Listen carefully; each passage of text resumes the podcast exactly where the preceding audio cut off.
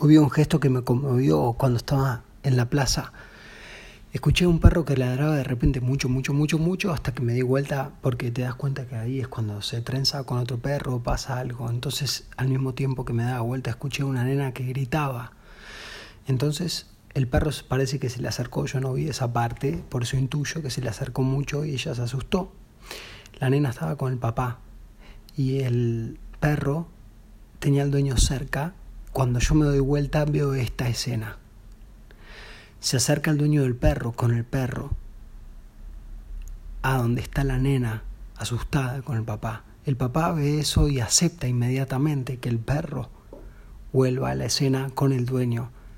Entonces, inmediatamente el papá de la nena asustada toca al perro, como inmediatamente mostrándole a la nena, inconscientemente o no, que está todo bien con ese perro y que fue un susto y que son cosas que a veces pasan entre seres vivos. Entonces, al poquito tiempo, la nena acarició al perro y estaba recontenta y el perro movía la cola. Y en, creo que, salvo algún momento, nunca se hablaron el dueño del perro y el papá, la actitud y el gesto del dueño del perro que se acercó para que esa nena que por ahí se había asustado por primera vez quizás con un perro, se le pasara. Y yo vi cómo se le pasó.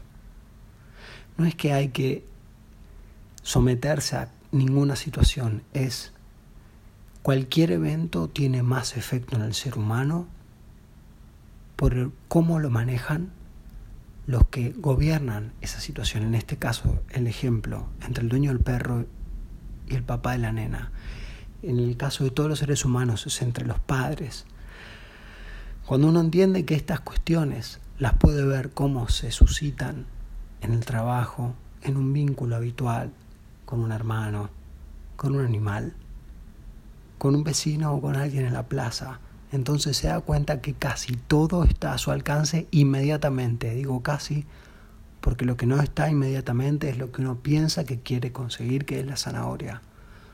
Pero sabe que con ese tipo de gestos la zanahoria está ahí y le alcanza cuando quiere. Era eso.